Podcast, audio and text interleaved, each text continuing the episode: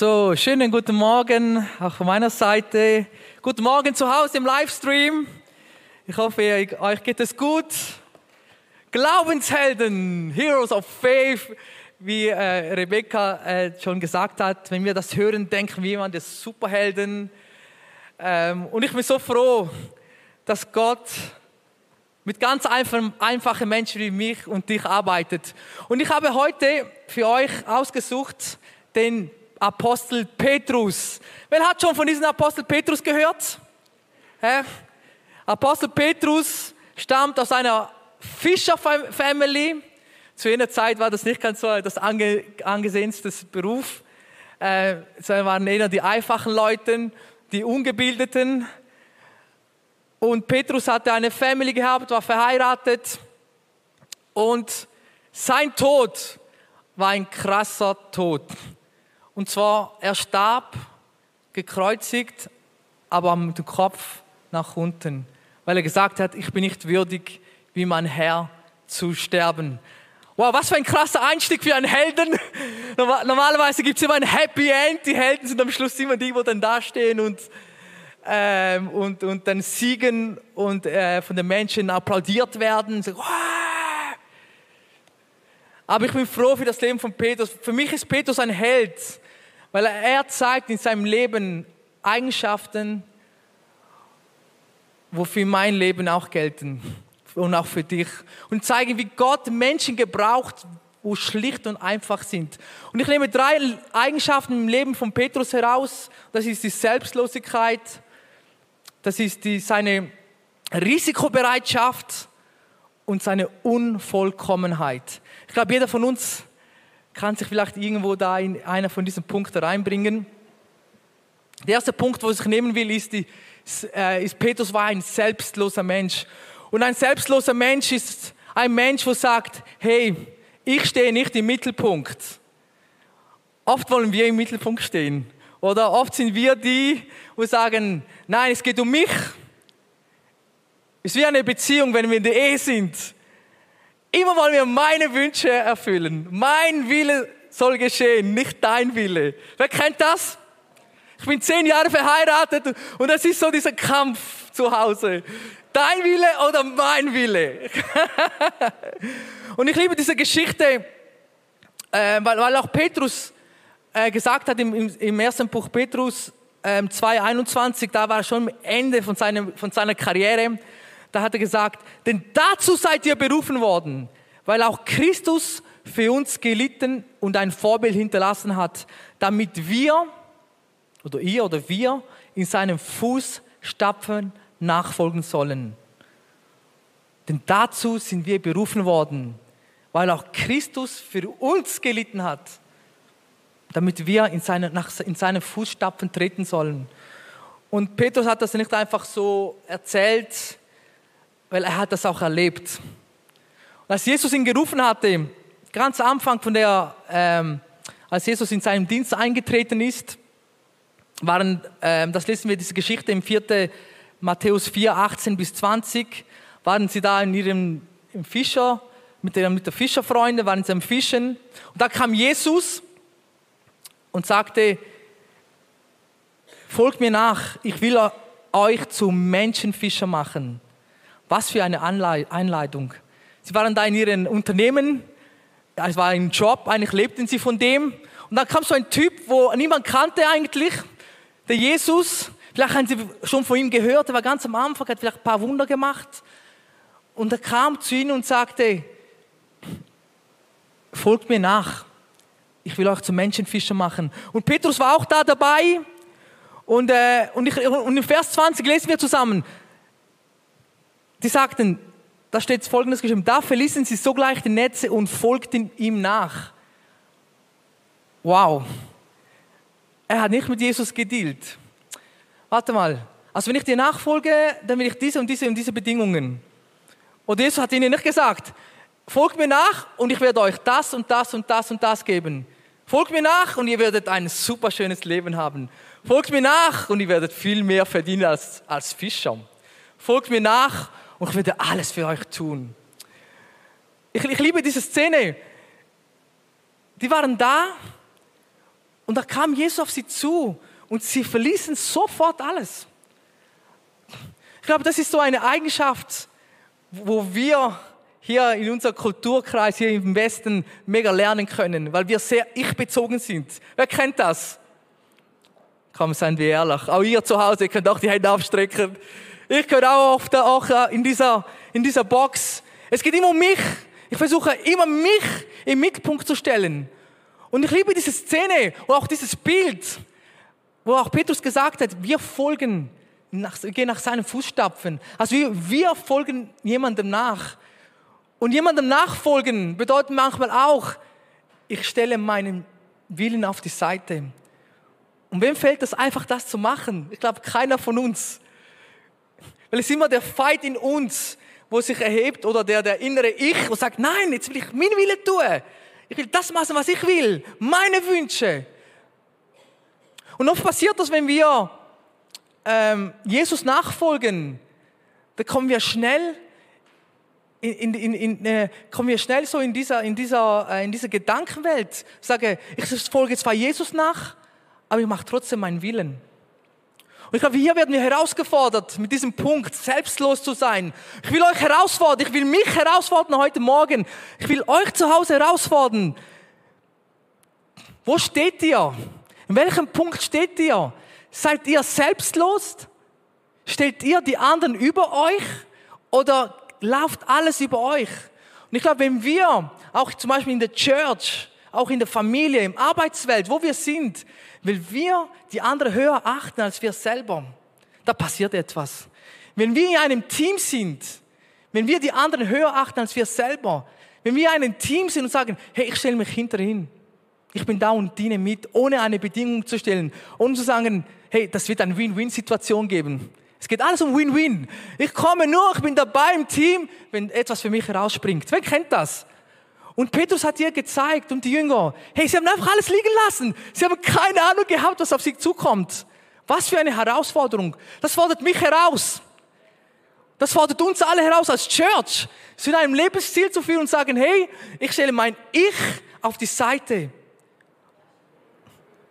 Wow. Ich weiß, so eine Preaching hört man kein Amen und Halleluja. Aber ist okay so, ist okay. Weil alles, was uns herausfordert, muss man zuerst runterschlucken. Das ist okay, das geht mir genau gleich. Es ist genau das Gleiche, wenn wir im Teamsport sind, in einer Fußballmannschaft. Ich habe jahrelang Fußball gespielt. Genau das Gleiche. Wenn die Leute dann kamen und sagen, ja, ich will in dieser Position spielen und der andere will die gleiche Position, da haben wir elf Stürmer auf dem Platz. Kein Torhüter, kein Verteidiger, kein Mittelfeldspieler. Da könnt ihr euch ausdenken, wie dann rauskommt. Und so ist genau, wenn wir zusammenleben in einer Gemeinschaft, zusammenleben in der Church, in der Familie, zusammen in der Arbeitswelt. Wenn wir lernen, uns unterzuordnen, unser Ich auf die Seite zu stellen, da passiert etwas. Und ich glaube, wir leben in einer Zeit, wo wir als Christen das zeigen sollen. Weil Jesus zu nachfolgen heißt nicht unbedingt, ich bin selbstlos.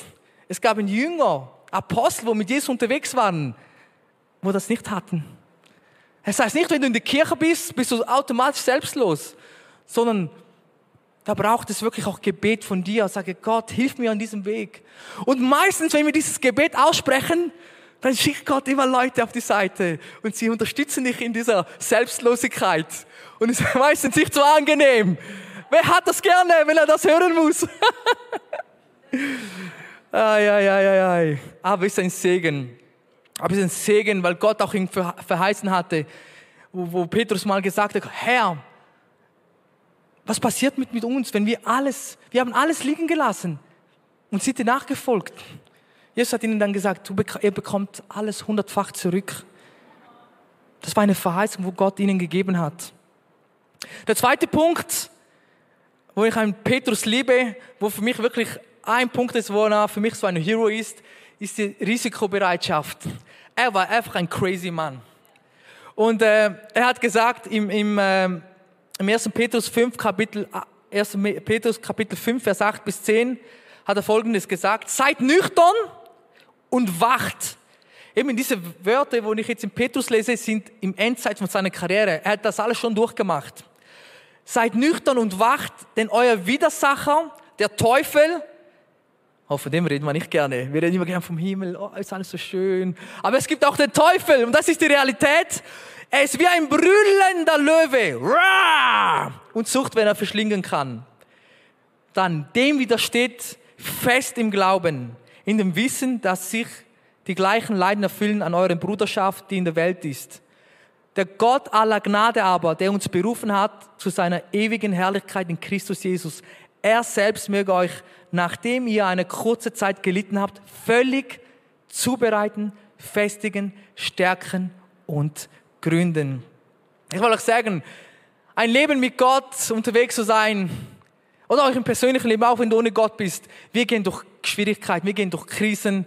Ich glaube, jeder von euch hat einmal eine, eine Phase erlebt, wo er, wo er wirklich unter durchgehen musste. Wer hat das schon erlebt? Ich glaube auch hier zu Hause, jeder hat das schon mal erlebt. Und, und ich liebe es, wie Petrus auf das reagiert hat, auf Krisen, auf Herausforderungen in seinem Leben. Und das ist eine riesige Lektion für mich, wie ich reagieren soll. Und es gibt eine Passage in Matthäus 14, 16 bis 29, eines, eine, eine bekannte äh, eine Textstelle, wo wir oft hören in der Bibel. Und zwar als Jesus, die Jünger waren da im See, da gab es einen riesen Sturm da. Da kam ein riesen Sturm, riesige Wellen waren da. Und dann plötzlich heißt es, haben die Jünger Jesus auf dem See gehen, haben sie im See äh, gesehen, als er auf dem See ging. Und sie sprachen und sie erschraken, steht da. Es ist ein Gespenst und schrien vor Furcht. Also es war ein Riesensturm. Stellt doch die Szene mit mir vor. Und da kam Jesus und aus der Furcht heraus, weil sie so panische Angst hatten, dachten sie, es sei ein Gespenst. Und das macht Angst mit uns. Angst lässt uns machen wie Paranoia werden.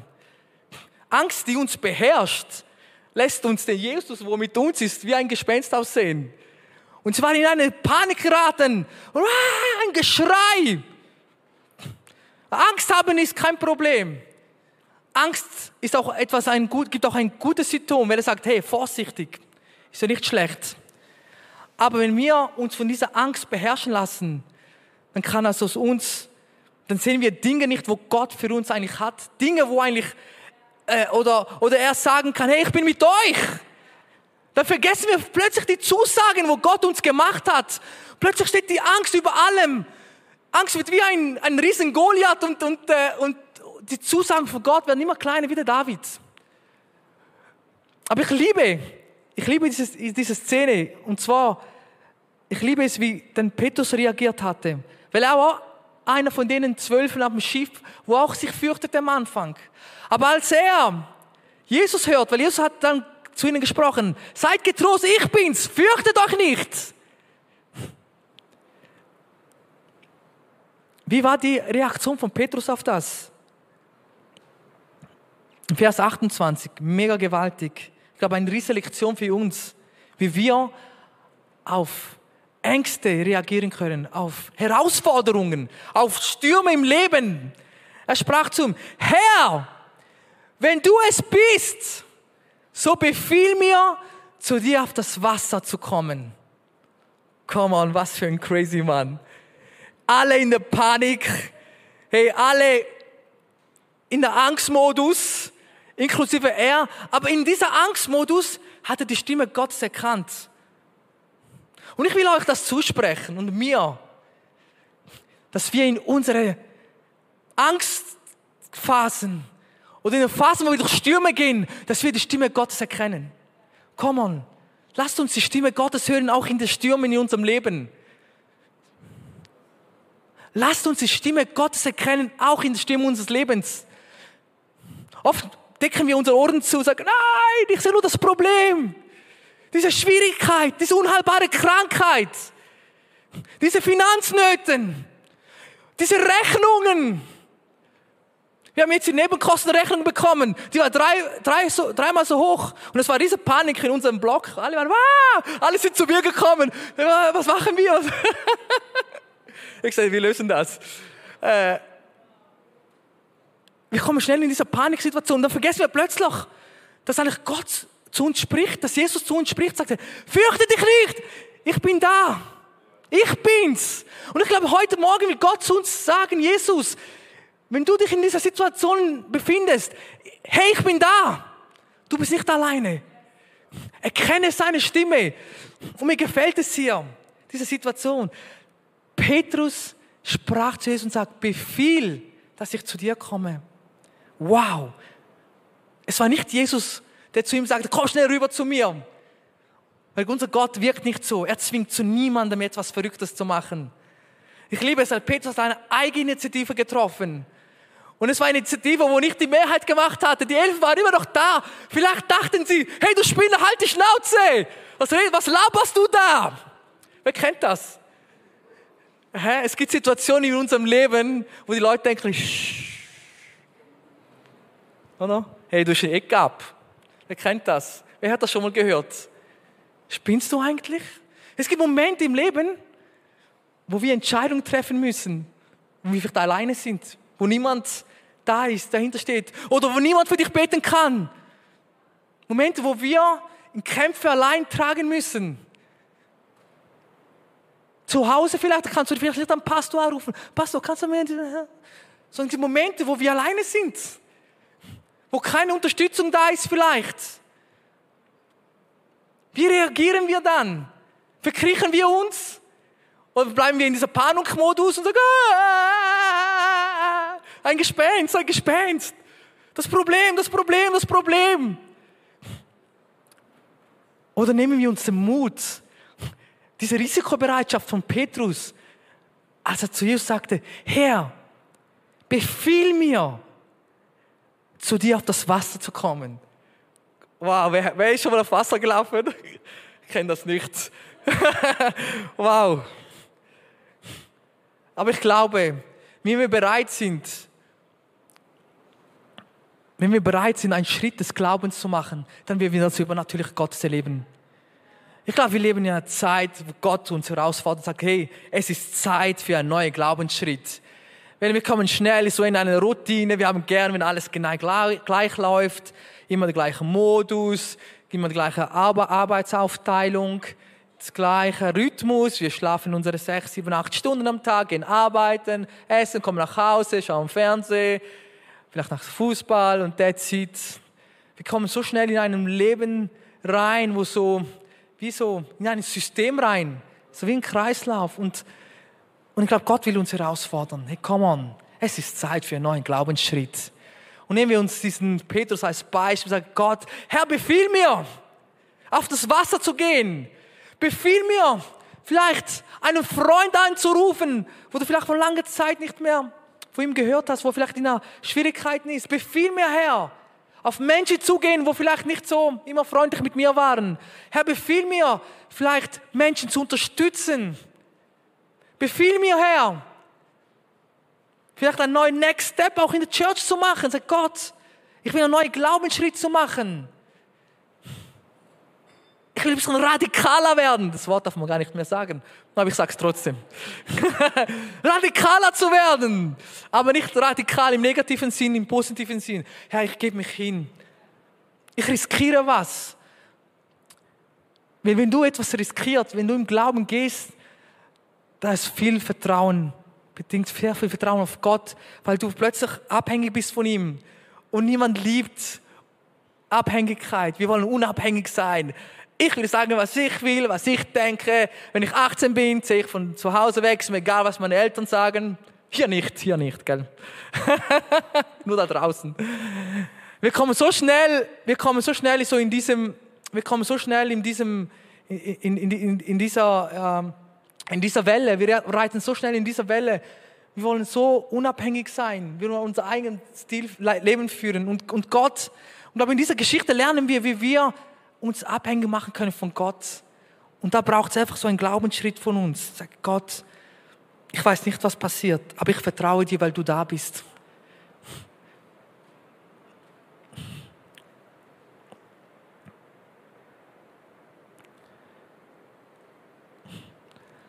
Was für ein schönes Bild. Jesus seine Hand ausstreckt und sagt, komm. Petrus hat auf seine Antwort auch gewartet, dass Jesus gesagt hat, komm zu mir. Und ich glaube, heute Abend ruft Gott zu uns, oder Entschuldigung, heute Morgen, komm, komm zu mir, wage es, mach diesen Schritt und denkst, oh, es braucht ein bisschen extra Effort, extra Glaube, mach diesen extra Glaube. Jeder in seiner Situation, wo er durchgeht, wage es. Eines kann ich dir versprechen, er wird dich nicht im Stich lassen. Er wird dich nicht im Stich lassen. Wage es. Geh auf diesen Jesus zu. Geh diesen Glaubensschritt. Wage es. Auch wenn die anderen hinter dir sagen, hey, mach das nicht. Hey, du bist crazy. Das passt nicht zu dir.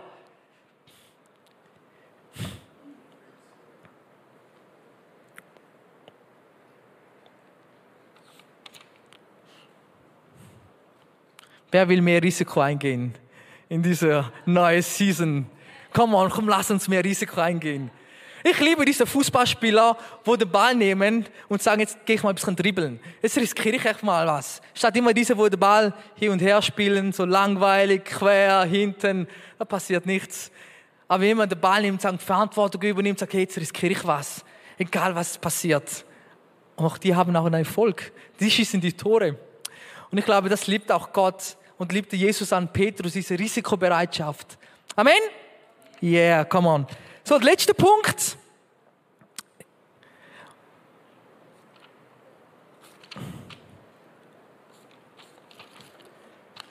Ich bin so froh, gebraucht Gott unvollkommene Menschen.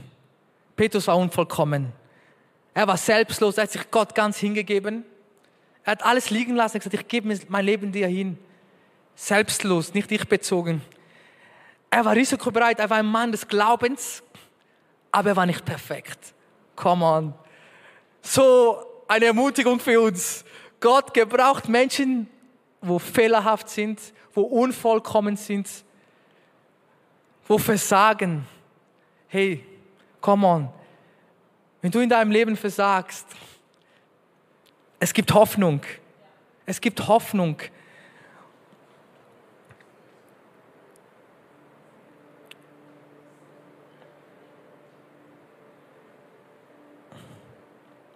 Kennt alle diese Stelle im, oder viele, Matthäus 26, 69 bis 75.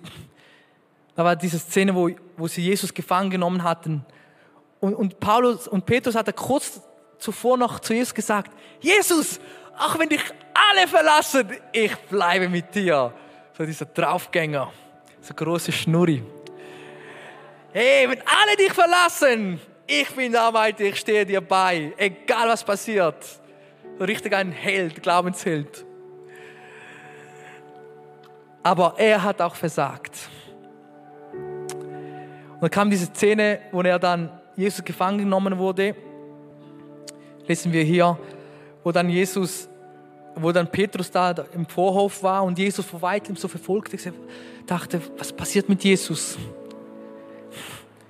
Da kamen Leute da, die waren da, vielleicht Soldaten, Leute, Knechte vom König und sagten zu ihm, hey, du warst doch auch mit Jesus im Galiläa. Ja, sicher, ich bin ein treuer Diener von Jesus. Ja, yeah, genau, ich bin der Apostel Petrus, der Führer der Apostel. War das seine Reaktion? Nein. Denn Vers 70 steht, er aber leugnete vor allen und sprach, ich weiß nicht, was du sagst. Keine Ahnung. Wie oft erleben wir das? Wenn wir konfrontiert werden, Situationen, wo wir Gesicht zeigen sollen und wir schweigen. Ich habe das ein paar Mal erlebt. Dann geht es weiter. Im 71. Da kam eine andere, war eine andere Gruppe, er hat sich dann von dort ist abgehauen, ist eine andere, war eine andere Gruppe da und diese zu ihm. Auch dieser war mit Jesus, der Nazarener. Und dann, dann hat er noch krasser reagiert. Er leugnete nochmals mit einem Schwur. Er hat geschwört, nein, wer, noch nie von ihm gehört. Ich kenne diesen Menschen gar nicht. Jesus, noch nie gehört. Wow. Kurz davor hat er noch gesagt, nein, ich bin bei dir bis zum Tod. Wie oft machen wir so mit Gott, sagen wir, Gott, ich mache alles für dich. Und da und das mache ich für dich, ich gebe mein Leben dir hin. Und dann treten wir aus dem Fettnäpfchen und versagen. Ich glaube, jeder von uns erlebt das im Leben. weil wir unvollkommen sind. Aber dann geht es noch weiter. Da kann man sagen, okay, zweimal, das kann passieren. Und dann die nächste Szene. Nochmals mit einer anderen Gruppe. Und sie sagen zu ihm, denn auch deine Sprache verrät dich. Sie haben erkannt, hey, der spricht wie einer von den Jüngern von Jesus im 73. Und, und dann Petrus, dann fing er an, sich zu verfluchen und zu schwören, ich kenne den Menschen nicht. Und sogleich krähte der Hahn.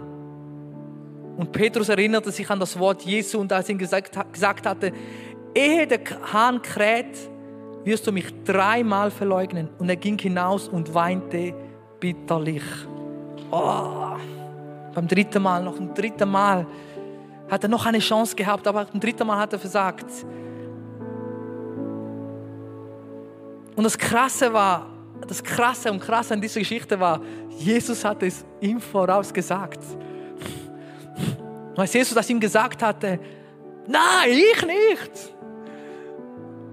Und manchmal kommen Leute auf uns zu, vielleicht Leiter, und sagen unangenehme Dinge, sagen, hey, pass auf, oder dein Chef, oder jemand aus der Vater, Mutter, oder ein Freund und sagen, hey, pass auf, da musst du dich ändern.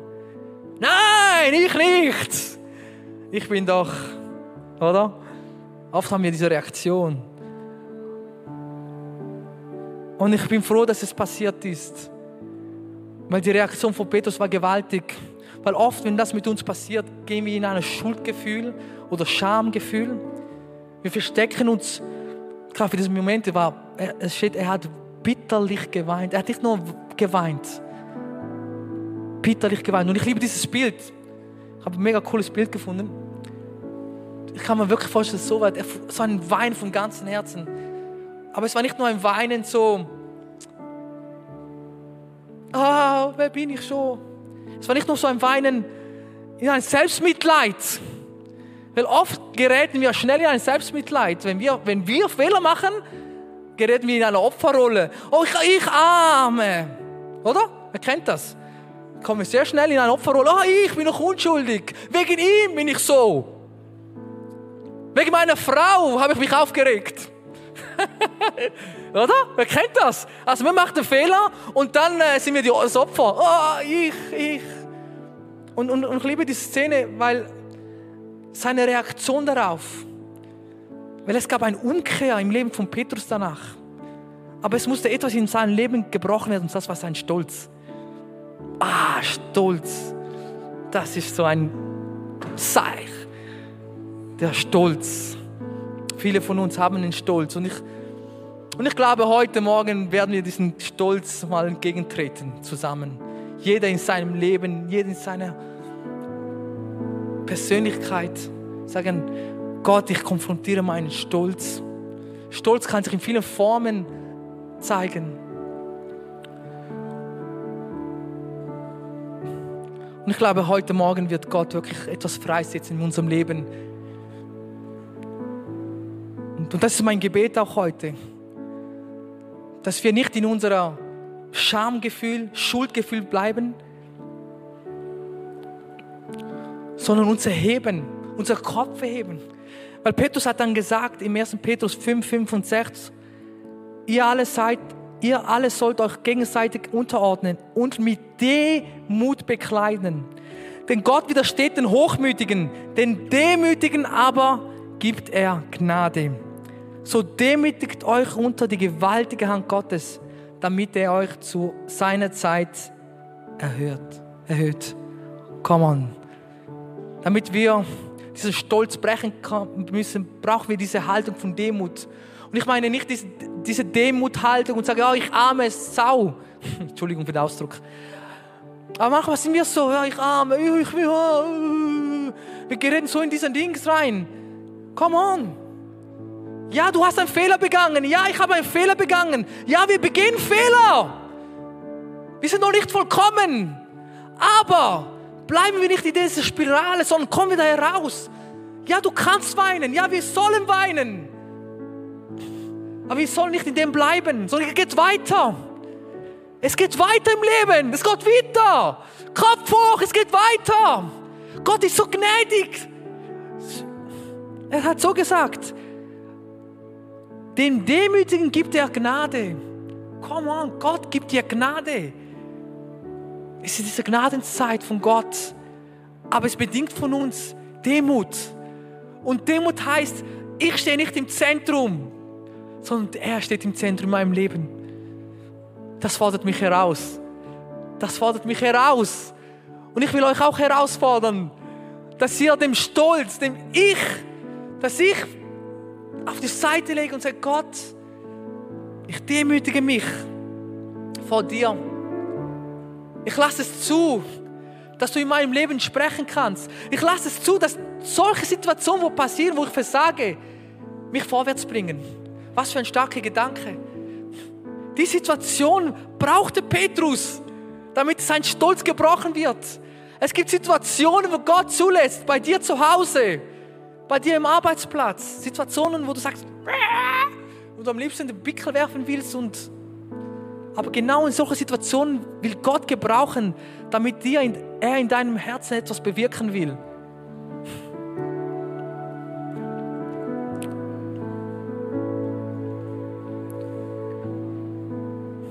Bitte euch aufzustehen, beten wir zusammen. Schließt eure Augen. Vergiss den Nachbarn auf deiner Seite. Vergiss die Leute auf deiner Seite. Jetzt bist du zwischen dir und Gott. Und wenn du vielleicht noch Jesus in deinem Leben noch nicht reingelassen hast, vielleicht denkst du, von was redet er? Auch du kannst Situationen in deinem Leben haben, wo du Hilfe brauchst von Gott. Ich lasse auch jetzt vielleicht 30 Sekunden, mach Gedanken in eurem Leben. Sprecht zu diesen Gedanken. Sprecht zu diesen Stürmen auch. Weil Petrus Bevor er auf das Wasser gelaufen ist, hat er gesprochen, befiehl mir auf das Wasser zu gehen. Er hat sich schon gesehen, wie er auf das Wasser gegangen ist. Er hat es vorher ausgesprochen. Hören wir auf, nur negativen Sachen zu sprechen. Es ist Zeit, dass wir die Verheißung Gottes prophezeien in unserem Leben, Gutes zusprechen. Hey, ich schaffe das. Und nicht, es ist schwer, es ist schwer, es ist unmöglich, ah, wir sind in einer Krise, ah, die ganze Welt ist am... Nein, come on. Lassen wir unseren Mund gebrauchen, um Segen auszusprechen. Die Bibel sagt, die Zunge, sie ist zwischen Tod und Leben. Lassen wir Leben herauskommen aus unserem Mund. Hören wir auf, über unsere Geschwister schlecht zu reden, sondern reden wir Mut, reden wir Leben über unsere Geschwister, über mein Leben, meine Familie, über meine Kinder. Ah, so ein schweres Kind. Oh, keine Hoffnung. Nein, es gibt Hoffnung. Es gibt Hoffnung. Lass mir das so aussprechen. Es gibt Hoffnung. Und sprich jetzt zu deinen Situationen. Ich gebe dir 30 Sekunden. Sprich es aus. Hey, es gibt Hoffnung. Es gibt Hoffnung. Herr, ich glaube, dass du mich aus dieser Situation retten kannst. Herr, ich glaube, dass du, Herr, das Unmögliche möglich hast, Herr. Herr, du bist größer. Sprich es aus. Herr, du bist größer als der Sturm. Du bist größer. Hat gesagt, größer ist der, wo in uns ist. Hab diese Zuversicht.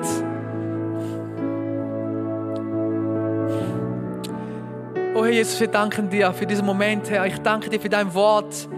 Wir danken dir, Herr Jesus, für so Glaubenshelden wie der Petrus, Herr, wo im Leben auch versagt haben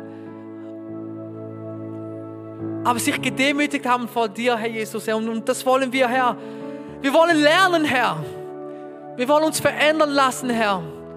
Danke, dass wir so kommen können, wie wir sind vor dir. Aber nicht so bleiben. Wir wollen nicht so bleiben, Herr. Wir wollen Veränderungen in unserem Leben. Fang mit mir an, Herr. Fang mit meinem Haus an.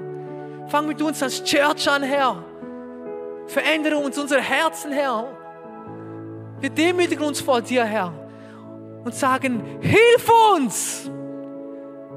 Hilf uns, Herr! Hilf mir, Herr! Vielleicht könnt ihr das sagen mit lauter Stimme. Hey, ich zähle auf drei. Wenn alle das gleichzeitig sagen, dann hört niemand den anderen. So, hilf mir, Herr. So einfache Wörter, aber manchmal so schwer auszusprechen. Wenn ihr euch frei fühlt, das zu machen, macht das mit mir zusammen. Ich zähle auf drei und dann hilf mir, Herr. Eins, zwei, drei. Hilf mir, Herr! Danke, Herr. Und er wird den Demütigen Gnade beschenken. Gib mir Jesus einen starken Applaus. Woo!